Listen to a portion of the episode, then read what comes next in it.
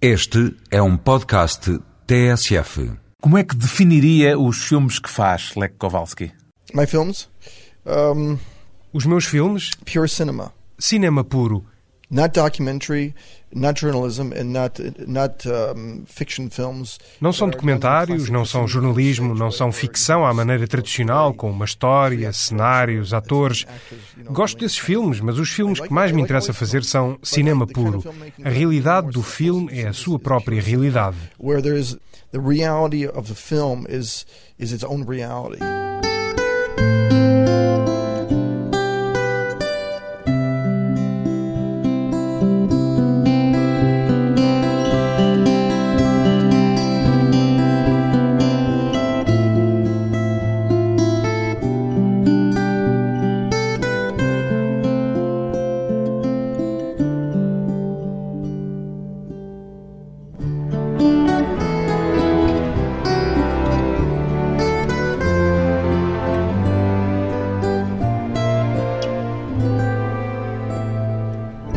Lech Kowalski, 57 anos, cineasta. Por que é que a transgressão o atrai tanto, Lech Kowalski? It's funny because I'm actually making a Tem graça. Estou a escrever um argumento sobre a transgressão para um filme de ficção. Quer dizer que o apanhei em flagrante. yeah yeah it's a very funny question. I was just working on it a few minutes ago. Um, transgression. It's I mean for me. Sim, em cheio. Ainda há minutos estava a trabalhar nisso. Para mim, transgressão, isto até pode parecer algo de religioso, é entrar na alma das pessoas. Acho que toda a gente tem dentro de si o desejo de transgredir, mas não sabe como fazê-lo. Think that everybody has this great desire inside of them to transgress, but they don't know how to because they're afraid to because of social norms. As pessoas têm medo das normas sociais. É como ir a um local que as pessoas temem, mas que não é assustador. Claro que há formas de transgressão assustadoras. Veja-se o modo de transgressão dos nazis. Essas formas de transgressão social são assustadoras. Interessam mais as formas de transgressão pessoais, quando as pessoas lutam consigo próprias. I'm, interested more of a uh, the transgression of A transgressão individual e não tanto coletiva. yeah, exactly. yeah. Precisamente. Mais que uma transgressão, é uma exploração do próprio eu e uma rejeição do que a sociedade quer que uma pessoa seja. É uma tensão que acho extremamente interessante. Pode-se pensar numa forma de western íntimo, uma maneira de tentar testar os próprios limites?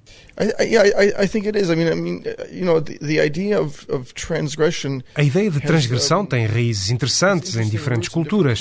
Na minha cultura, que é essencialmente a cultura americana, ainda que não me considere absolutamente americano, o século XX produziu algumas transgressões literárias incríveis. Por exemplo, Junkie, de William Burroughs. Aliás, toda a obra de William Burroughs tem a ver com essa transgressão, a sua raiva e frustração por tentar viver no mundo em que vivia. And his anger and, and, and his frustration with trying to survive and live in the world that he was living in. Considera-se pessoalmente um transgressor, Lech Kowalski? I you know, it's it's it's like Sabe, essa é uma pergunta interessante, porque as pessoas perguntam-me, por exemplo, se eu sou um punk. Perguntam-me sempre se sou punk. Eu nunca fui punk. Nunca pintei o cabelo, nunca toquei, nunca convivi com músicos punk. Eu estava a reservar essa pergunta para mais tarde. But but the thing is that that the way that I make my films and the way that I make Acontece que o modo como realizei os meus filmes, como os concebo, é a minha forma de transgressão. Se transgredisse de outras formas, não lhe falaria disso, seriam os meus segredos. I won't talk about them because they're because they're my secrets. Tem muitos segredos? I think I think my life is pretty secretive. Yeah, I think I think that that this is a real problem when you have to speak about your cinema is because you want you know and Sim, you have to sort of acho que sou uma pessoa com bastantes segredos, sim. Penso que é mesmo um problema quando tenho de falar sobre os meus filmes. Uma pessoa tem de se expor um bocado. Eu shy exponho person. nos meus filmes. É assim que os meus segredos trabalham. Por natureza sou reservado e isso define até o modo como faço filmes. Mas não tenho medo, tento não ter medo. O medo é interessante. Tenho medo de Hollywood, por exemplo, mas não tenho medo de enfrentar pessoas, situações perigosas. Nesse sentido, não tenho medo. Tenho mais medo de sistemas, de ser agarrado por um sistema, de me tornar, por exemplo, realizador de uma empresa, receber dinheiro de uma empresa para fazer filmes. Fizeram-me algumas ofertas dessas, mas não me interessaram. Assustaram-me mesmo, porque isso iria afastar-me da minha atividade de artista. They've offered me a few films uh, in my life, but it didn't interest me because it really frightened uh, me in in a way that would not allow me to really be kind of what, what, what I want to be as an, an artist. Não quer tornar-se uma peça da engrenagem. Yeah, I don't want to be a piece of the system at all. You know, I mean, it's it's it's, it's my biggest fear. Não quero ser uma peça do sistema de forma alguma. Esse é o meu maior medo. O seu filme mais conhecido chama-se Dead on Arrival, de 1980. Já me disse que nunca foi punk, portanto não era punk quando o realizou. Se me visse na rua, não diria lá vai Kowalski, o punk. Sou um tipo bastante vulgar. Era punk intimamente? But I was a punk inside. I mean, I was really attracted to the uh, the nihilism. Mas era um punk no íntimo. Atraiu-me o nihilismo do momento, dessa época. Interessava-me, queria pertencer a esse clube. O meio social punk proporcionava-me encontros com pessoas que eu compreendia e com quem queria estar. Ainda se sente de alguma forma um nihilista hoje em dia? São ossos do ofício, não é algo de mau, é uma forma de. Acho que os artistas são nihilistas. Deixe-me então fazer-lhe a pergunta ao contrário. Em que é que acredita Lech Kowalski? Ah, what do I believe in? Well, I don't believe in religion. Em que é que acredito? And I don't believe in uh, não acredito na religião e não acredito. Hoje em dia, acredito que é preciso um governo muito forte, porque é a única maneira de evitar que as pessoas sejam vítimas do sistema empresarial. Assistimos a um imenso colapso da sociedade. Os governos não cumprem as funções que deviam. Acredito no governo mais do que acreditava antes. So, so I believe in government more now than ever before. Acredita que podemos vir a assistir em breve à erupção de um movimento como o movimento punk no final dos anos 70? Penso que se está a acontecer um movimento punk, uh, então acontece na internet. É muito importante. É uma das coisas que me interessam, mas acho que em termos de uh, sabe, um local onde certas pessoas se possam encontrar e criar uma espécie de energia louca e promover uma ideia de que nem possam sequer estar conscientes, acho que não atravessamos uma época do género. Isso acabou por agora. Acabou a possibilidade de surgir um novo movimento de rebeldia como o punk? Bem, sabe, uh, quem sou eu para fazer previsões? Mas acho que não há coisas muito centralizadas. Uh, Veja, viajo muito por esse mundo fora e não há cidade que conheça onde exista qualquer coisa organizada, que esteja a acontecer, em que imensas pessoas interessantes se reúnam para fazer alguma coisa. As pessoas estão muito afastadas umas das outras. Conheço algumas pessoas com quem trabalho em Nova York, Paris, em Cracóvia, em Tbilisi, onde passei três meses. Trabalhamos recorrendo à internet, fazemos coisas loucas, interessantes, mas não estão ideologicamente interligadas. Não há ligá-las uma determinada identidade, como no caso do punk. Estão ligadas entre si de forma muito diferente. Isso para mim é muito interessante. Nos anos 70, que ligação é que tinha ao movimento punk? Bem, uma ligação muito direta. The birth of punk. So that means all the people that and I was living on the Lower East Side. So the Lower East Side. Cheguei a Nova York na altura do nascimento do punk. Conheci toda a gente. Vivia no Lower East Side, um bairro de Manhattan, no centro de Manhattan, com uma tradição de mistura étnica. Tinha judeus, italianos, polacos, portugueses, imigrantes de todas as origens. Depois chegaram negros, músicos de jazz, Allen Ginsberg, William Burroughs, os punks. Conheceu essa gente toda? Conheci-os a todos. Conheci toda a gente que por lá vivia nos anos 70. Li alguns que a certa altura chegou a trabalhar com a Patti Smith. Yeah, I wanted, I wanted to, I wanted to make a film about punk. Queria realizar um filme sobre o punk no CBGB. Uh, Ainda antes dos Sex Pistols? Oh, yeah, yeah, yeah, absolutely. I mean, and, and, and Sim, muito antes. Era do meio, frequentava as discotecas, o CBGB. O que era o CBGB? CBGB, oh, sorry. CBGB's was the main punk club in New York. Desculpe, uh, o CBGB era o principal clube punk de Nova York. Começou pelo bluegrass e foi lá que os punks começaram a tocar. Era muito barato. Tinha um bilhar e o dono, Billy Crystal, por sinal morreu há pouco tempo, queria gente a atuar e tudo começou a partir daí. Era na Bowery, uma rua onde se juntavam bêbados. Era um sítio onde as pessoas gostavam muito de estar. Estava isolado do mundo empresarial da Baixa, estava até à parte do mundo de Andy Warhol. Até as ruas eram bastante escuras. isolated from the corporate kind of uptown scene and even isolated from the Andy Warhol scene. It was very sort of it was like even even the street itself was dark. Como é que entrou em contacto com os Sex Pistols?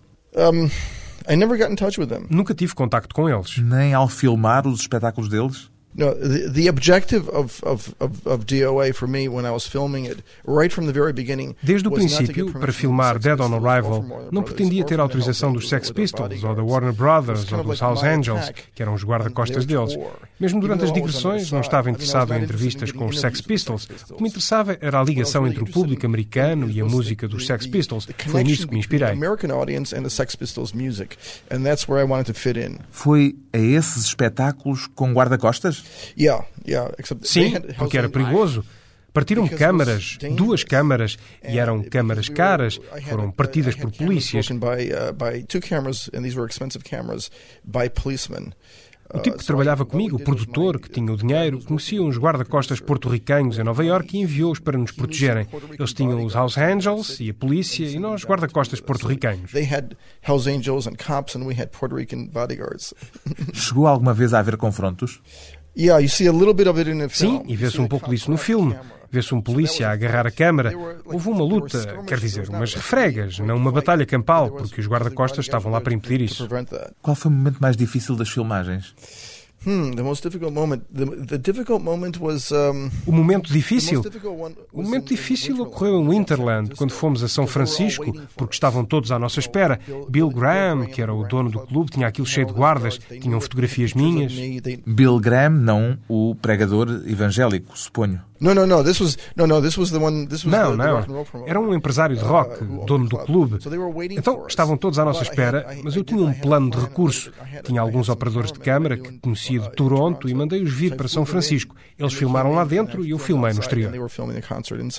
Um plano de contingência para escapar à energia destrutiva dos concertos finais dos Sex Pistols. Depois de um curto intervalo, voltamos à conversa com o cineasta Lech Kowalski e um olhar underground sobre o cinema e sobre o mundo.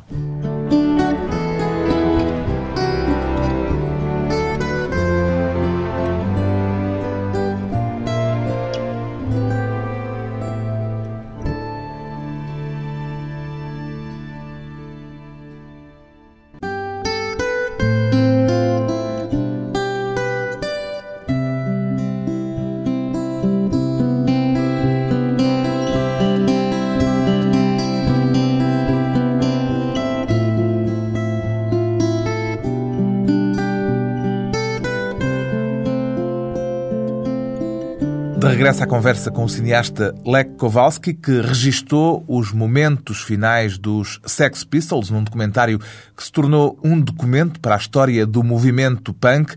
Em que altura é que se apercebeu que estava a filmar o ato de autodestruição dos Sex Pistols, Lech Kowalski? Hum. You know, it's. I mean, it's, it's hard to say. In retrospect, I can say it, but at the moment that we were doing É-me difícil responder. Agora posso apontar esse momento, mas naquela altura, uh, desde os primeiros espetáculos na Geórgia até ao último em São Francisco, passaram três semanas. Cada dia era mais difícil trabalhar e o ambiente mais desvairado. Assim, quando chegámos a São Francisco, sabíamos que íamos ter problemas, mas acho que ninguém, nem sequer os Sex Pistols, fazia ideia do que iria rebentar em São Francisco, do suicídio que eles iam cometer ali. É muito estranho. Quando regressei a Nova York, tive alguns dias para pensar nisso. Decidi ir depressa a Londres para poder filmar os bastidores.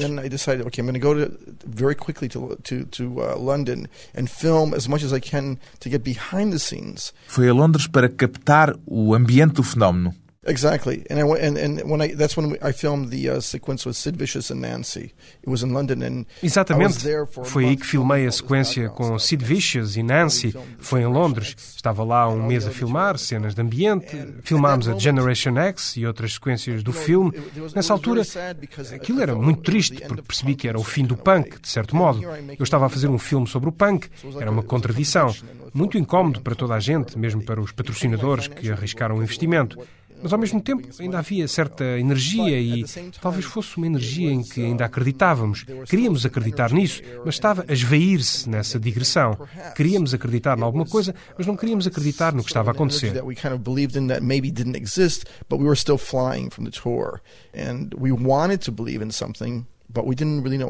É inevitável que um movimento como aquele acabe num processo de autodestruição? Well, yes. I mean, that's the, why I call the film Dead on Arrival. I think I think that the the beauty of punk was that in in a way the first wave of punk. Sim, e foi por isso que intitulei o filme Dead on Arrival. Penso que a beleza do punk, a primeira vaga punk foi ter-se suicidado. Acho que se suicidou porque tinha mesmo de ser, não tinha para onde ir a não ser que quisessem tornar-se milionários. Johnny Rotten é bastante rico, ganharam dinheiro, mas ao mesmo tempo a primeira vaga. Lembro-me de estar em Londres em 1980, quando Ronald Reagan se tornou presidente. Foi um momento de grande infelicidade. O punk estava morto, era bizarro. O que é que estava a acontecer? Nessa altura, contudo, em Nova York começou a aparecer outra coisa em clubes como o Mud. Começou uma segunda fase. Surgiram os Heartbreakers, Johnny Thunders. Era um novo espaço artístico. Durou muito pouco tempo, mas foi o segundo fogo do punk.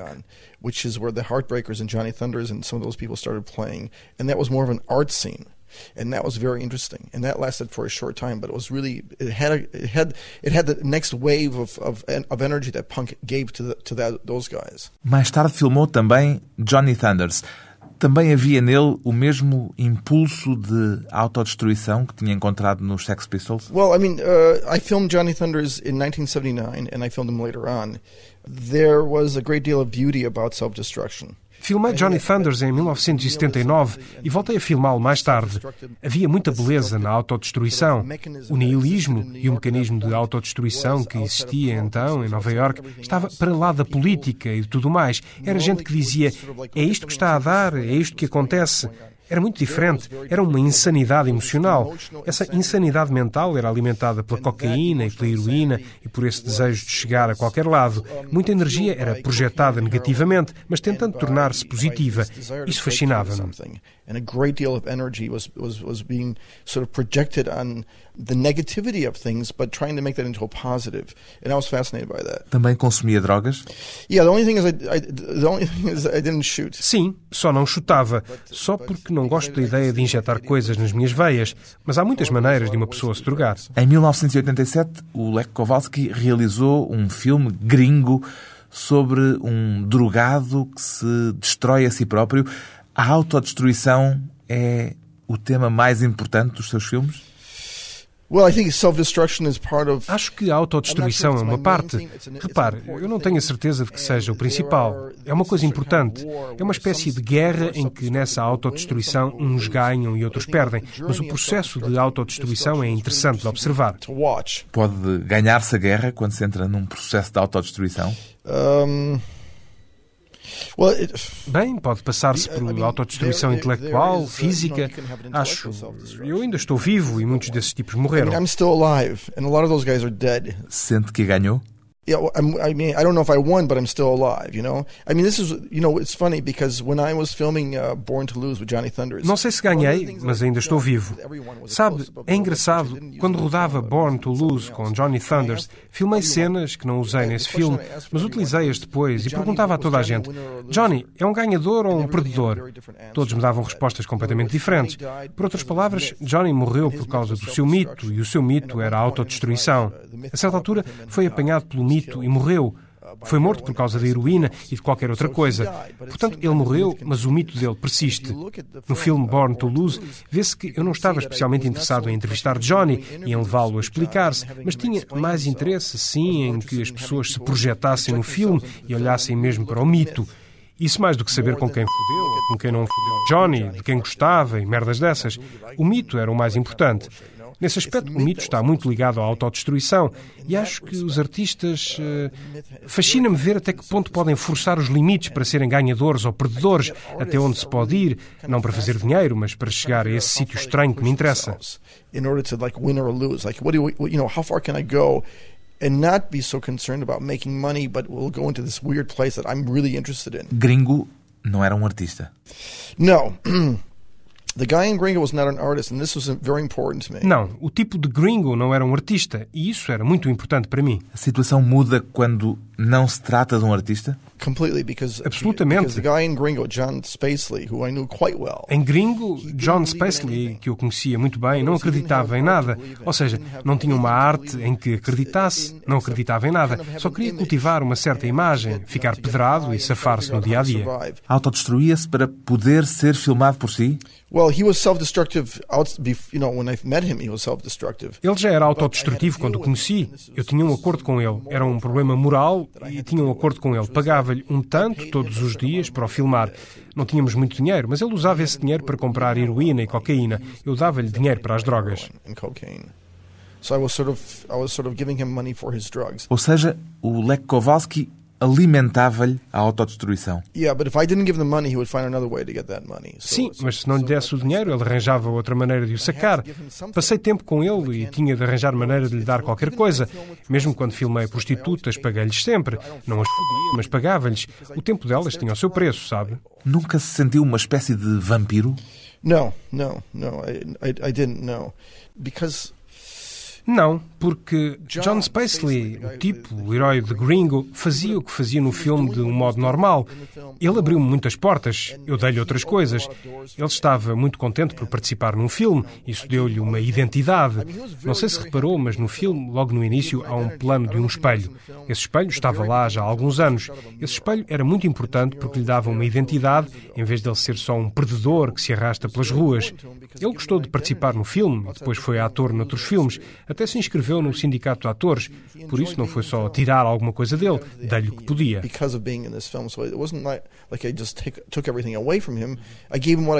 Até que ponto é que acha que a sua câmara interfere e altera a realidade? Mm. Well, look, I think that I think that um, if someone agrees to be in a, in a movie, acho que se alguém concorda em participar num filme é porque tem um certo ego que lhe dá vontade de ser filmado, mesmo que não saiba até que ponto se penetra nessa insanidade ao fazer um filme. De algum modo, alteram-se sempre as coisas, mesmo os clássicos, os grandes documentários históricos. O Nanook of the North de Robert Flaherty, por exemplo. Yeah, that was all staged for the camera. I mean, the first time he filmed that that film, he the film the footage was lost. I don't know what happened to it. Pois, era tudo encenado para a câmara. Da primeira vez perdeu o material que tinha filmado. Teve de voltar, mas percebeu o que estava a acontecer e não mentiu. Interpretou as coisas de certa forma, entrou na situação. Lembro-me de uma vez estar a filmar. Veja, Alguns documentários são jornalismo e isso é diferente. Eu não sou jornalista, sou um realizador de documentários. Há pouco classificava os seus filmes como cinema puro. Utilizaria a mesma expressão para classificar também os seus primeiros filmes pornográficos? Hmm. Good question. Uh... No, because I was paid to make them. Boa pergunta. Não porque fui pago para os fazer. Fui pago para filmar pessoas a terem sexo.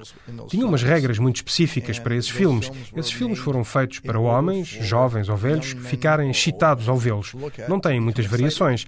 Contudo, fiz experiências com esses filmes. Fiz diversos filmes que estavam fora da realidade pornográfica habitual. Passaram em cinemas. Por exemplo, num desses filmes utilizei músicas sagradas dos índios americanos e as pessoas que o viram. And, like for instance, in one film I used the music I used was sacred American Indian music. And the people who were watching the film, e acha que os homens que o viram se excitaram? They were not aroused. No, they were actually leaving the cinema. não se excitaram, saíram do cinema. Então nesse falhou. I failed in that, yeah. Sim, não lhes dei aquilo de que estavam à espera. Mas os filmes curtos que realizei de 7 minutos deram ponta, resultaram. Viu o Boogie Nights de Paul Thomas Anderson? Sim. A fauna dos seus filmes pornográficos tinha alguma semelhança com as personagens desse filme? Uh. Até certo ponto. E digo-lhe, em Boogie Nights, uma das personagens baseia-se em Gerard Damiano, que realizou e protagonizou A Garganta Funda. Conheço um ator de filmes pornográficos em Nova York que se chama Mark Stevens. Ele tinha um cartão de visita em que se apresentava como Senhor 10 e meio. Não eram 10 centímetros e meio, eram 10 polegadas e meia, bem maior. Quanto é que isso é em centímetros?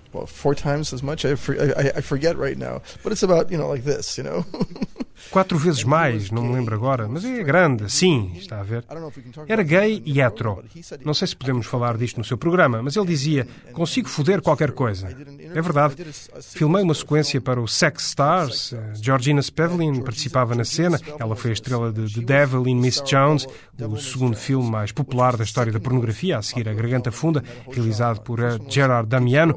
The Devil in Miss Jones foi um filme muito popular, artístico até, mas um filme hardcore. Os atores eram Georgina Spelvin e Mark Stevens, o senhor 10 e meio. Filmámos uma cena no loft em que ela vivia e eu disse ao Mark: faz o que quiseres, mas masturba-te. Masturba-te e a Georgina masturba-se ao teu lado. Estavam nus, claro. A dada altura, faziam-lhes perguntas. A Georgina parava de se masturbar para responder, mas o Mark continuava a masturbar-se e teve um orgasmo quando estava a responder-me. A equipa de filmagens e Georgina aplaudiram como se aquilo fosse uma representação. Uma coisa realmente extraordinária. Uh, giving uh, questions, answers to the questions, and the, the crew and Georgina, everybody started clapping like it was a performance, and that was pretty amazing. Voltou a fazer esse género de filmes? No, because I don't like pornography. Não, porque não gosto de pornografia. São filmes transgressores? They're transgressive, but there is são transgressores, mas. Bem, não sei. Realizei recentemente uma curta-metragem classificada para adultos e utilizei o sexo de uma forma política, de um modo social, mas pornografia pela pornografia não o conseguiria fazer. Um cineasta com motivações agora diferentes daquelas com que começou a fazer cinema. Depois de mais um breve intervalo, vamos regressar à conversa com Lech Kowalski, a Europa, a América, a esquerda e a direita.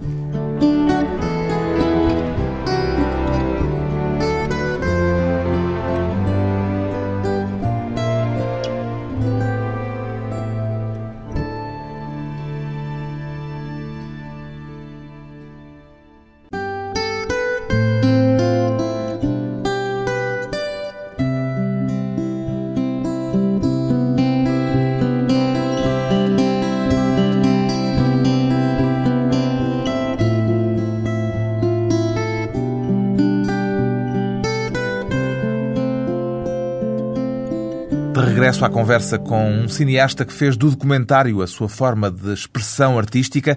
Considera-se um cineasta político, Lech Kowalski? Penso que não. Quer dizer. É uma definição que lhe é atribuída com frequência, esta de cineasta político. Sim, sou de esquerda, emocionalmente, mas politicamente não. Nem sequer acho que o punk fosse um movimento político. Que diferença é essa? Explique-me lá melhor o facto de se dizer emocional, mas não politicamente de esquerda. Well, you'd have to ask a, a French uh, philosopher to give you an answer for that. But I think, Teria de perguntar a um filósofo francês para obter uma resposta, mas penso, por exemplo, Veja, tenho esta esquizofrenia na minha vida. A minha mãe esteve na Sibéria. A Rússia era a capital da esquerda, porque vinha de lá tudo. Mas não pode dizer-se que Stalin fosse de esquerda, está a ver? É muito difícil. Não sei se poderia dizer isso. Alguns diziam que sim. Trotsky era de esquerda? Sabe, é difícil de definir. Se considerar o comunismo como uma aula extrema da política de esquerda, se retirar a brutalidade do comunismo, se retirar a estrutura de poder do comunismo, talvez possa haver algo de esquerda que funcione. Mas não tenho certeza de que isso seja possível. A estrutura de poder quer manipular, seja de esquerda ou de direita. É por isso que prefiro não falar de políticas de esquerda e de direita, porque isso afasta logo muita gente. Emocionalmente sou de esquerda, mas eh, não no que diz respeito à mecânica disso tudo. A sua mãe é polaca. O Lech Kowalski nasceu na Inglaterra, foi criado nos Estados Unidos e agora vive em França. Qual é o seu lar? Uh, Não acredito no nacionalismo, por isso vivo em imensos lugares. Lar, para mim, é a minha namorada, a minha filha. Essa é a minha casa. Dizia aqui há tempos que deixou os Estados Unidos por motivos políticos. Considera-se um exilado político? No, I'm not. A, I'm not a man in exile, not at all. Um, I'm just the opposite. I... Não, não sou um exilado de todo. Sou o oposto. Antes de mais, nada me prende emocionalmente à América. Tenho interesse cultural pela América, tenho lá amigos, mas a América falhou por muitas razões. É uma longa discussão. A América falhou perante si própria e perante o mundo. A América não me interessa absolutamente nada. A América é grande demais. É um país de empresas. É grande demais. Se a América se desagregar, coisa que acredito que venha a acontecer, talvez isso venha a salvar o mundo. Mas como funciona agora é demasiado poderosa e não posso apoiar a América quanto ao modo como está a contribuir para ajudar a destruir o mundo. Por isso fiquei muito feliz ao deixá-la. Por outro lado, é muito difícil realizar filmes fora da nossa cultura. Não consigo fazer filmes sobre a França porque não é a minha cultura, mesmo tendo algumas ideias. É-me difícil porque estou muito afastado da cultura em que cresci. You know, I can't make films about France because it's not my culture, even though I have some ideas. Um, so sometimes it's difficult for me because I'm so far away from the, the culture that I grew up in. Não se sente ligado à Europa? It's hard, you know, É difícil. You know, if you get something wrong Sabe, se alguma coisa ficar mal num filme, cria-se uma situação muito delicada. As pessoas apercebem-se que não está certo, que está errado. Por isso tenho de arranjar um outro espaço para fazer filmes. Não é a América, não é a França, não é a Polónia. Tem de ser outro espaço. Trabalho nisso atualmente. Que género de espaço é esse que procura? Well, it's an interesting question. I mean, um, it's a, it's. I think that I think that, that there is É uma questão interessante. There Acho is que a. Um, não I sei. mean, I don't know. You know, we're sitting in, in Lisbon now, in, in Portugal, which is you know, it's, it's a very special place. Aqui em Lisboa, em Portugal, num lugar tão especial, posso sentir certas coisas, mas penso na realidade ocidental e creio que Portugal faz parte da realidade ocidental. Há um colapso das fronteiras em termos de. In terms of Porque o capitalismo é imposto às pessoas, mas vive-se em Portugal, em Espanha ou em França e está sempre ligado a este mundo empresarial. Quero um lugar para mobilizar a minha energia para subverter este mundo empresarial. So that's the place where I want to sort of direct my energy to subvert that corporate world. Subverter, é esse o seu principal objetivo? I, I, th- I mean, um, subvert in terms of. Um, Quer dizer, subverter, destruir, sabe? É uma boa pergunta, porque o meu objetivo não é subverter de modo político. my purpose is not to subvert in, in a sort of political kind of way. It's it's it's to subvert Será uma forma de subversão cultural? É subverter de uma forma cultural, subverter algumas formas em que as pessoas acreditam, como as formas de fazer documentários ou filmes em Hollywood, é tentar destruir isso tudo e fazer uma coisa minha. O documentário, o cinema documental, atualmente está em voga, está em moda. Acha isso uma coisa boa ou não lhe interessa? Well, Bem, tenho mesmo um problema com os documentários modernos, com os documentários contemporâneos, porque. A que é que chama documentários modernos? Um, well, I mean, I don't want to pick on him, Michael Moore. Vamos a eles então. O Michael Moore, ou por exemplo, o filme que foi feito acerca da McDonald's. Esse cinema é uma forma de propaganda. That kind of filmmaking is a is a certain kind of propaganda. Sente-se por eles aparecerem sistematicamente nos filmes deles próprios ou por tomarem partido? Well, in a way, they're propaganda films. You know, they're, they're you know, you, you have right wing propaganda and you have left wing propaganda. Uh. De certo modo, são filmes de propaganda. Sabe, há propaganda de direita e há propaganda de esquerda. Estamos de volta à política, mas acho que qualquer filme de propaganda usa técnicas um pouco desonestas. Nos filmes interessa-me o puro, o espaço que o filme cria para que uma pessoa possa penetrar e não apenas para a informação. Descobrir algo que é um mistério, está a ver? Entrar no mistério. Acho que é isto que eu considero grande cinema. Como exemplo, apontaria alguns filmes neorrealistas italianos, que não são documentários, mas que são de facto verdadeiros documentários. Isso é o que me interessa. Não me interessa a propaganda. Esses documentários de propaganda são acerca de informação, que é fixe, mas pessoalmente não me interessa a mera informação. E acho, veja, Michael Moore fez um filme contra Bush e claro que Bush ganhou as eleições. Será que os filmes mudam alguma coisa? De facto, não. Acho que os seres humanos agora, sobretudo agora, estão desesperados por algum género de mistério em que acreditar. É isso que me interessa explorar. Dar-lhes qualquer coisa que sirva de entretenimento, não de um modo fútil, ou para informação, em que digam aqueles tipos são maus, mas uma coisa diferente. É isso que me interessa fazer. But something else. That's that's kind of what I'm interested in doing. Alimentar mitos? Yeah, I think myths are great. I think they're really Acho que isso é ótimo, verdadeiramente importante. Também não acredito, já acreditei na ideia de desmistificação. Desmistificação da tecnologia, desmistificação da gravação de música em estúdio. Já não acredito nisso. Mudei de ideias. Acho que a desmistificação, acho que o mistério da vida é muito mais importante. of life is much more important. O que é que é mais importante para realizar um bom documentário, Lech Kowalski? O talento ou a sorte? Oh, you need a lot of luck. É preciso imensa sorte. Pergunto-lhe isto porque já o ouvi dizer que acredita que para fazer filmes é necessário, acima de tudo, sorte e instinto. Look, I mean, you know, the confrontation of believing in yourself and not believing in yourself is something that we're presented with every day. Repare, o confronto entre acreditar ou não acreditar em si próprio acontece diariamente. O que eu queria dizer, as pessoas sentem-se inseguras. Se eu fizer um filme acerca disto, ninguém vai ver e coisas assim. Tem mesmo de se começar por algum lado. A maneira de começar é dizer, vou mesmo fazer isso. Quando se toma a decisão de fazer alguma coisa, tem de se avançar. Não se perde tempo com mais perguntas e segue-se o instinto. Não é andar a perguntar-se a toda a hora se devo ou não filmar isto ou aquilo. Tem de se avançar. É preciso sorte para fazer isso hoje em dia, para uma pessoa avançar. Como um filme de Cassavetes. São filmes que nem se podem classificar como ficção. São documentários emocionais, estudos de caras, de pessoas, ideias. Ele fez-se ao caminho, avançou. E hoje em dia as pessoas já não fazem tanto isso porque há demasiado medo. Gosta que o classifiquem como realizador underground? It's paying my money now. You know, it's paying, it's giving me a salary. I mean, am I underground? Yeah, you know, I mean, I don't care. You know, ganho a vida com isso. É o que me paga o ordenado. Sou underground? Claro, não me importo. Isso dá-me uma identidade que me permite entrar na realidade das pessoas. Elas discutem e começamos a partir daí, está a ver? Mas sou underground porque financeiramente é muito difícil angariar dinheiro para os filmes e, de facto, o maior problema não é realizar um filme, é encontrar onde exibi-lo. Por isso, os festivais de cinema são importantes. É muito difícil chegar aos cinemas porque são propriedade de empresas. Televisão, nem pensar. A televisão é o fim do mundo, homem. Odeio televisão. Por vezes, os meus filmes passam na televisão, mas sabe, na Europa, por exemplo, em Portugal não sei, mas na Europa Ocidental que conheço, qualquer projeto de filme precisa da aprovação de uma televisão, de um canal, de um responsável. E a televisão é muito estreita. Interessa-lhes o mínimo denominador comum. Isso não é o meu género de filmes.